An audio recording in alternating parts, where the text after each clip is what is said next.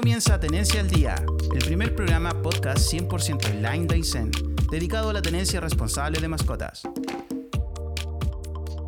Bienvenidos a este nuevo capítulo de podcast Tenencia al Día. Vamos a iniciar presentando a nuestro invitado que ya lo tenemos listo.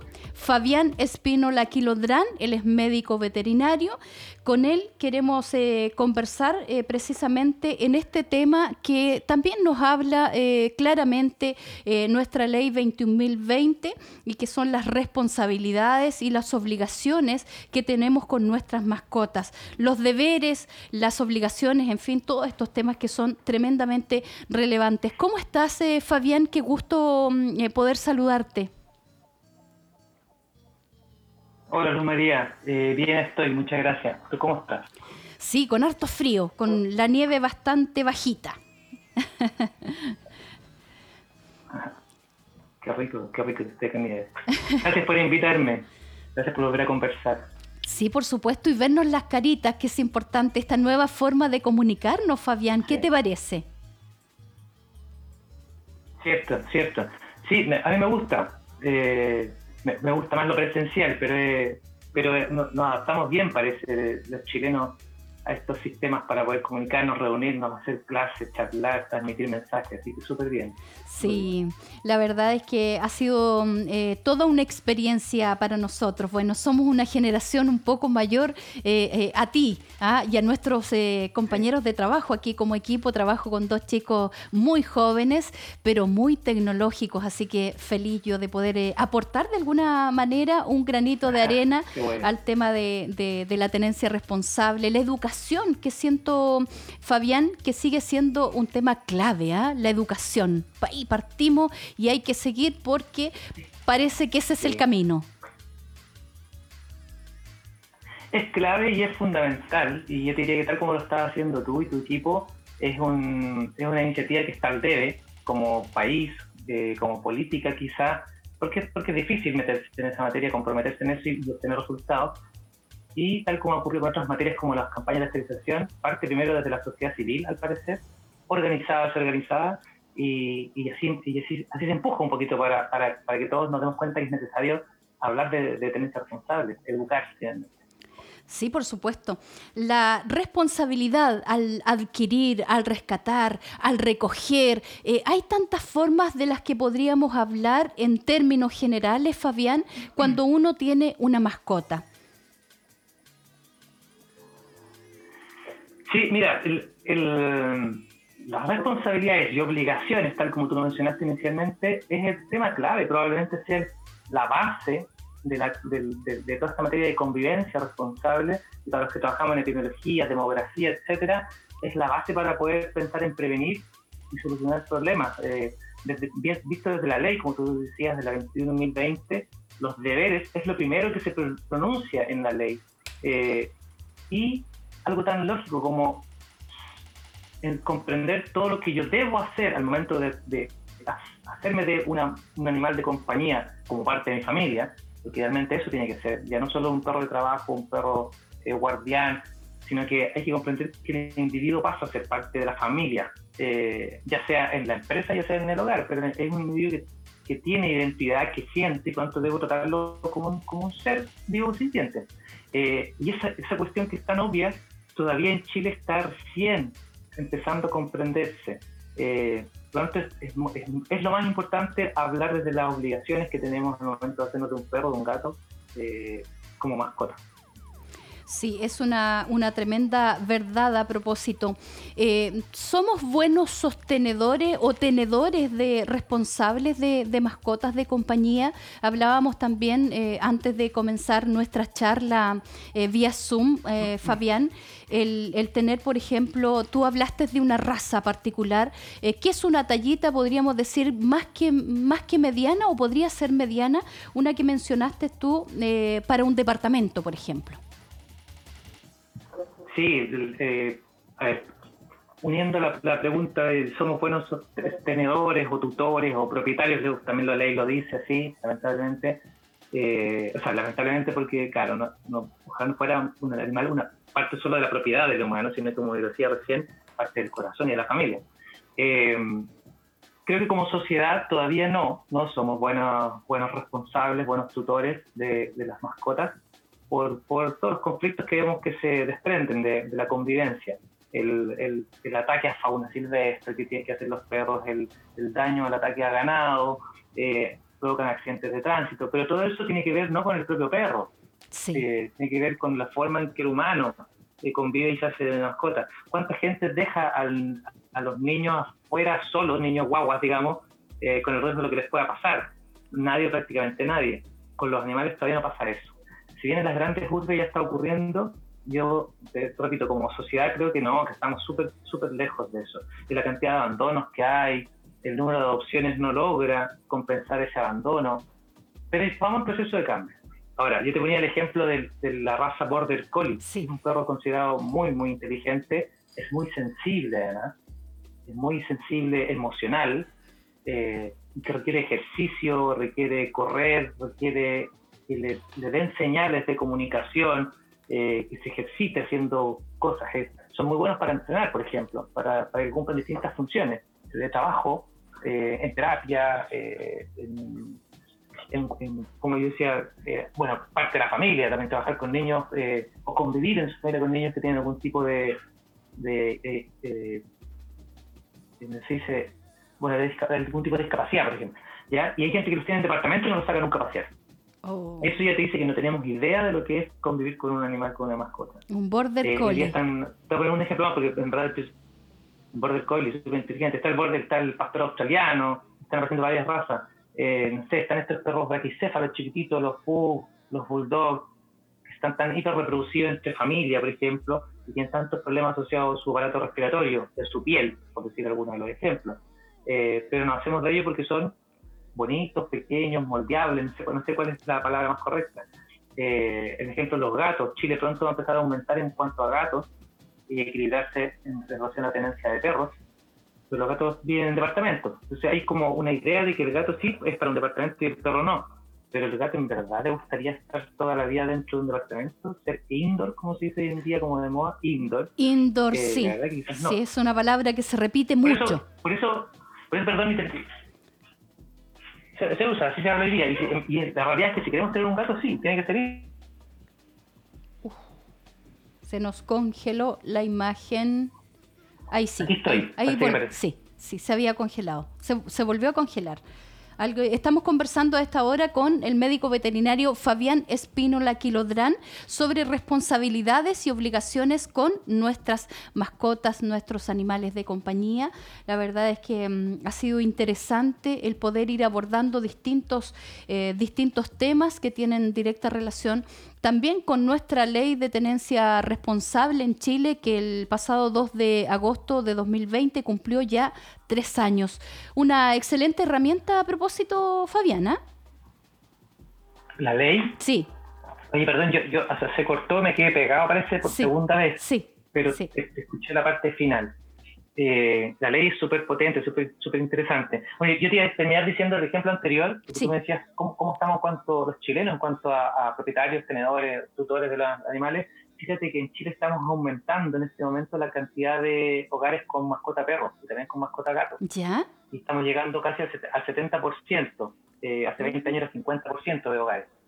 Esto es un estimado. Resulta que en Europa, donde, tienen mejor mejor control, donde hay más claridad y más responsabilidad en cuanto a, la convivencia con mascotas, están entre medio cerca de 20% de hogares con perros, 15, algunos países hasta 11% de hogares con perros, oh. y te están llegando al 70%. Nosotros en Chile. Dice, bueno, nosotros en Chile, o sea, eh, hay, hay, una, por un lado, más gente se está haciendo de mascotas perros, también gatos, de a poquitito, lo que suena interesante, ¿eh? como el interés de contactar, conectarnos con la fauna, de algún modo, con el resto de la fauna, porque, no sé, vivimos cada vez más en cemento, al menos en las grandes ciudades, repito, eh, y hay una forma de conectarte con, con la naturaleza, sin embargo, no de buena manera.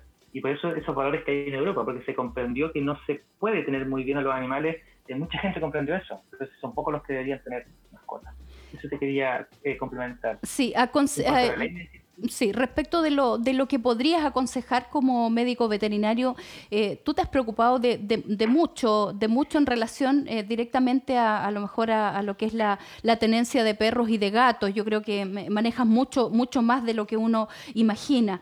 pero hemos, eh, si tenemos un 70% de hogares en Chile con perros y también con gatos, que siento yo que hemos ido incorporando como, en como segunda opción el gato, el gato indoor, yo diría cautiverio, o sea, y, y ahí fíjate que lo que tú decías, cómo tener un gato indoor, un gato indoor o un perro indoor eh, durante a veces toda su vida, o sea, no, no a veces, toda su vida encerrado. Exacto, exacto, eso es súper clave. Y eso es parte de lo que tenemos que... A ver, nosotros hoy día vamos a, vamos a hablar de, obligaciones, de, responsabilidades, y la primera es comprender, pero sí ponerse un poquitito en, la, en los cojinetes del perro, los cojinetes del gato, por decirlo de algún modo, en las patas de los perros gatos, para, para pensar, ¿es posible, o sea, es sano, eh, o y más aún, ¿no es acaso cruel tener un individuo encerrado toda su vida? Encarcelado, en cautiverio, como tú dijiste, por más amor que le pueda dar. Eh, el, el, perrito chico, ya, que, mira, estamos emocionados, raza, el perrito maltés, el perrito poodle, que son más chiquititos, eh, y lo puedo tomar en brazos, eh, claro, me voy a trabajar y quedo todo el día solo. Achacao. Sí. Triste de quedarse perro, porque es súper regalón. Y pues llego, se le da todo el amor del mundo. Se le da todo el amor del mundo, incluso lo saco a pasear una o dos o tres veces al día, 20 minutos. ¿Qué ocurre? Eh, este animal, primero, que la ansiedad que se le produce al quedar solito, cuando no es bien manejado eso, eh, que es la mayoría de los casos, después pasa a la apatía, después pasa a ser un perro que a lo mejor termina siendo mordedor, agresivo, y, finalmente un perro que tiene un, o sea, pasando por el estrés, que significa quedarse solito cuando la gente se va a trabajar, eh, es terrible, simplemente un perro que cambia y eso lo cuenta la, mala socialización, que es un concepto bastante poderoso y amplio, pero de decirlo de manera simple, tiene que ver también con, esto, con que la gente no nos da cuenta todo lo que le provocamos de daño al animal al dejarlo eh, encerrado solo en casa. Y yo entiendo que, mira, yo, hablo mucho de la realidad urbana, eh, bueno, Chile es, ampliamente urbano hoy en día, pero en, cantidad de personas que viven, me refiero, pero en espacio, en espacio territorial físico hay mucho todavía rural y los perros y gatos viven libremente. Y nos pasamos para el otro lado. si hablamos del indoor, eh, es terrible, pero también si hablamos, como te yo, del niñito que tiene tres años, tú le estarías todo el día solo en la calle, no. Asimismo, un perro, un gato todo el día libre, corre peligros y pone en peligro el resto. Exacto. Y, y, de, oye, y de paso, mira, aprovechamos, de, aprovechamos de repetir el concepto de tenencia responsable, que lo define la ley, o sea, lo toma la ley chilena en la, la 21.020, pero es un concepto internacional, en el fondo ya bien, bien aclarado, y precisamente tenencia responsable. A mí me gusta la palabra convivencia responsable, a propósito, pero bueno, por ahora hablamos de tenencia responsable.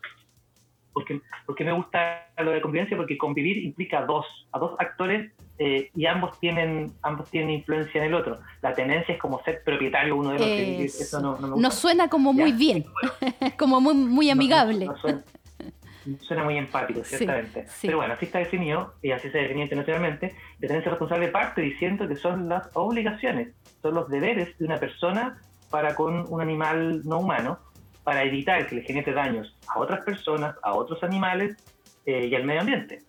¿Te fijas? No, no habla de la tenencia responsable, no es tener un animal y hacer lo que yo quiera. Eh, es potente. No podemos olvidar que es un ser vivo, que también piensa, aunque muchos humanos no quieran entenderlo. Yo siento que de repente hay mucha gente que no entiende que ellos son animales, seres vivos sintientes. Ellos tienen sentimientos. Claro, claro. Y nos cuesta. Claro, no, no cabe alguna duda. Otra cosa es que no nos importa. Yo siempre digo lo mismo. Eh, que eh, sienten, también piensan. Sí. Eh, mira, lo mismo si piensan al nivel, al mismo nivel, tienen la misma, la misma racionalidad que lo humano, el mismo raciocinio, no lo mismo, pero que, sienten, que piensan, sí lo hacen. Y, eso basta para, poder, para, para que sean dignos de, respeto. Y fíjate que un, un, eh, un, claro ejemplo, a lo mejor Fabián, y tú puedes complementar en lo que yo voy a decir, eh, cómo yo me doy cuenta que mi perro piensa, que él siente cosas por mí cuando yo estoy triste, por ejemplo. Que, que, también lo ves tú con un gato o con un perro. Cuando uno está triste, cuando uno lo está pasando mal, ellos lo, lo, lo, sienten también. Entonces se acercan, cambia su forma de ser, de actuar. Mira, no, no es mi campo específico, pero, pero concuerdo completamente contigo y creo que mucha gente eh, sabe lo que tú estás hablando. Eh, que cuando uno está triste, por ejemplo, el clásico ejemplo, el perro, el gato y que otros animales también lo perciben de algún modo. Sí. O uno siente eso. A veces puede ser una, una, una percepción propia generada nomás porque el individuo se acercó y uno la hace bien, porque netamente cuando uno está triste hace bien tener cerca un perro o un gato u otro animal, o estar, en, estar en un bosque o abrazar un árbol, eso también es real. Y, y, sería difícil decir que el árbol también nos comprende. Puede ser, pero también es cierto que, que, los, que ellos perciben. ¿Por qué no podrían percibirlo? Eh, ¿Por qué nosotros sí podemos percibir la tristeza en, las, en otras personas y los animales no podrían? Si, si el principal eh, mecanismo de comunicación de los perros nosotros es, es, ver nuestros gestos, o uno de los principales, perdón. Eh, entonces ellos perciben una cara más triste, una cara más enojada, un gesto de una mano, entonces son absolutamente sensibles a eso. Fíjate que pensaba mientras tú me preguntabas eso, la, la, el, mundo, el mundo vegetal, las plantas, se han descubierto los últimos años una cantidad de sentidos, super, mucho más que lo que tenemos nosotros los humanos, eh, que nuestros cinco sentidos, y que son bastante incomprensibles para nosotros. Una comunicación a distancia entre dos plantas, sin que haya una conexión química directa, que el viento se llevó un poco de cierto, de cierto elemento químico, no hay otras que no, que no las logramos comprender bien, pero se han descubierto en las plantas. Entonces, si las plantas se pueden comunicar así, ¿por qué los animales no humanos pueden percibir nuestra tristeza, nuestro enojo, nuestra alegría? Y por supuesto que lo hacen yo estoy súper de acuerdo con eso. Nuestros estados anímicos. Yo eh, no tengo sí. ninguna duda de que ellos perciben cuando estamos felices, cuando estamos tristes, cuando lo estamos pasando mal de repente. Fíjate, eh, Fabián, te escuchaba atentamente eh, en lo anterior que decías que no te gusta mucho eh, tenencia responsable porque es como que suena algo como impuesto en el fondo. Yo, yo lo siento un poco así de repente cuando lo pienso. Me gusta lo que dice convivencia responsable entre humanos y otros seres eh, vivos. En relación a ello, fíjate que pensaba la convivencia entre vecinos, que ya es de repente se vuelve intolerable, precisamente porque el vecino tiene un perro que ladra todo el día, que los gatos andan sobre tu techo, que las gatitas eh, andan en celo, en fin. Esa llevarlo a ese punto, Fabián. Sí, eh, a ver, creo que creo que podemos concordar, Luz María, en que estamos viviendo tiempos bien difíciles nosotros como país, eh, donde el, respeto de unos por otros está puesto en duda, ya sea desde el punto de vista social, social económico, eh, la política, que no está bien valorada por las encuestas, eh, la misma violencia que se genera eh, de parte de, de, de distintos polos, ¿ya? Y violencia que de algún modo algunos intentan justificar porque nace desde otra violencia, ¿te fijáis? Entonces, eso repercute, o eso también tiene que ver en nuestras vidas más individuales, directamente mi vecino y yo. Y ciertamente se producen muchos conflictos. Yo que soy profesor de, de, de postítulo de, de funcionarios municipales veterinarios, tienen gran cantidad de trabajo teniendo que acudir a resolver o a simplemente fiscalizar problemas entre vecinos tal como tú dices, porque los perros ladran todo el día eh, y molestan al vecino. ¿Estás por ahí? Sí. Sí, sí, aquí está. Eh, el, el, hecho de que los olores, gente que no les limpia las caquitas o no, o no limpia el suelo orinado, eh, tantas cosas. O el, o el, perro que simplemente eh, es grandote y le dejan la puerta abierta y ha atacado a otros perros. Hace pocos días me contaba un, un cliente mío que salía a correr con su perro y dos veces lo atacó el mismo perro, con la dueña de casa ahí, oh. la, eh, porque dejaba la puerta entreabierta. Claro. Entonces tuvo que llamar al municipio.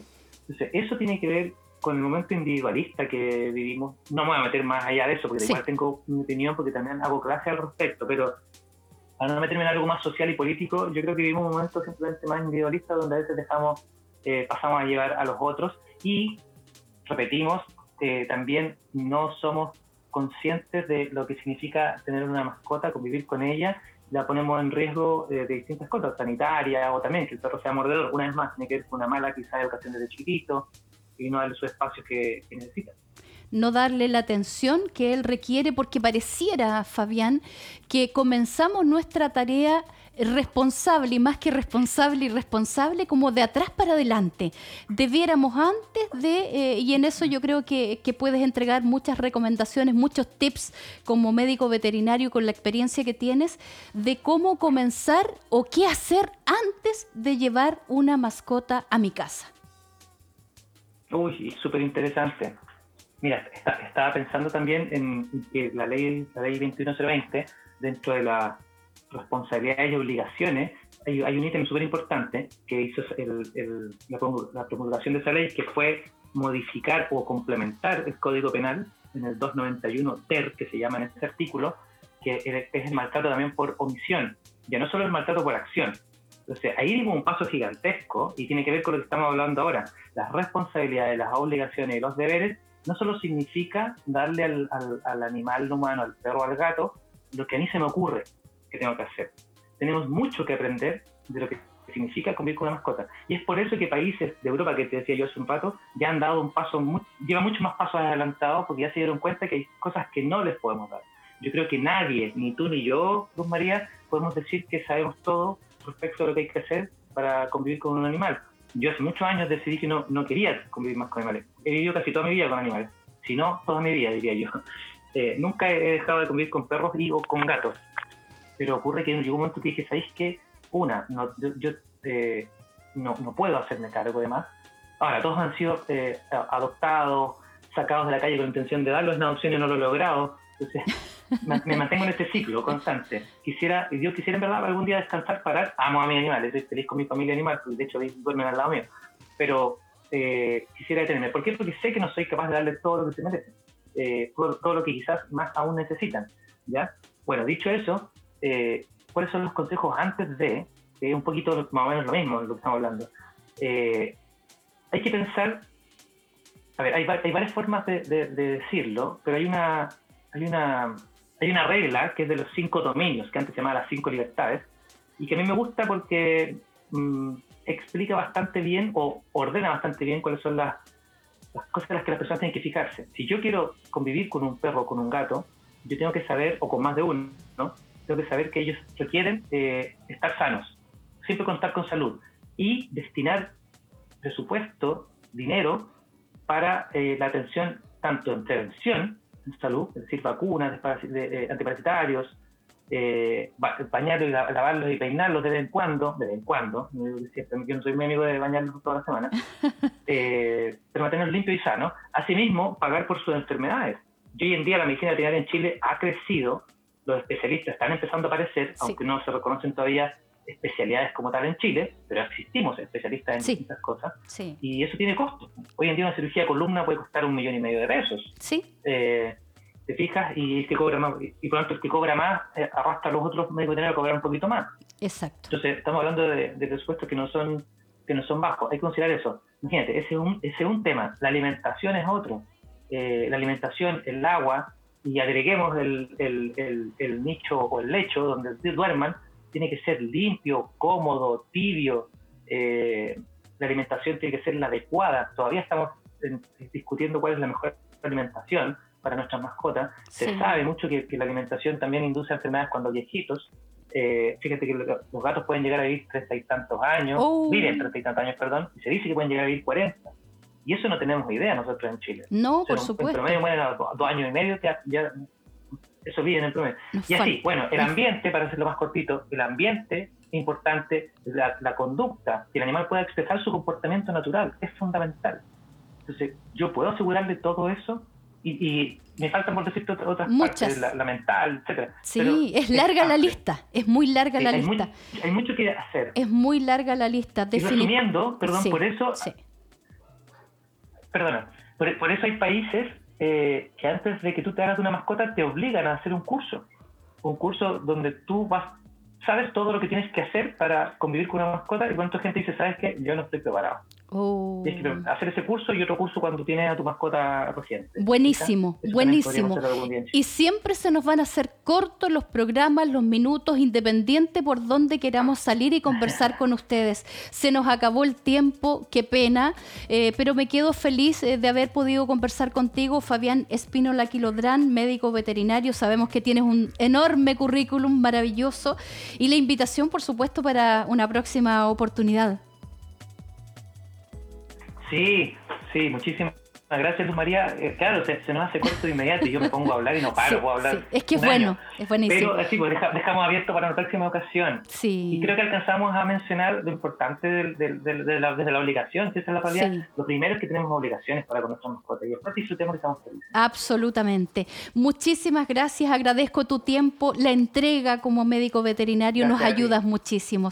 Hasta una próxima, Fabián. Ah, muchas gracias. Un abrazo, muchas gracias. Este segmento es auspiciado por Multitiendas Javián, la multitienda Daisen. Este podcast fue financiado por Petrak y Subdere.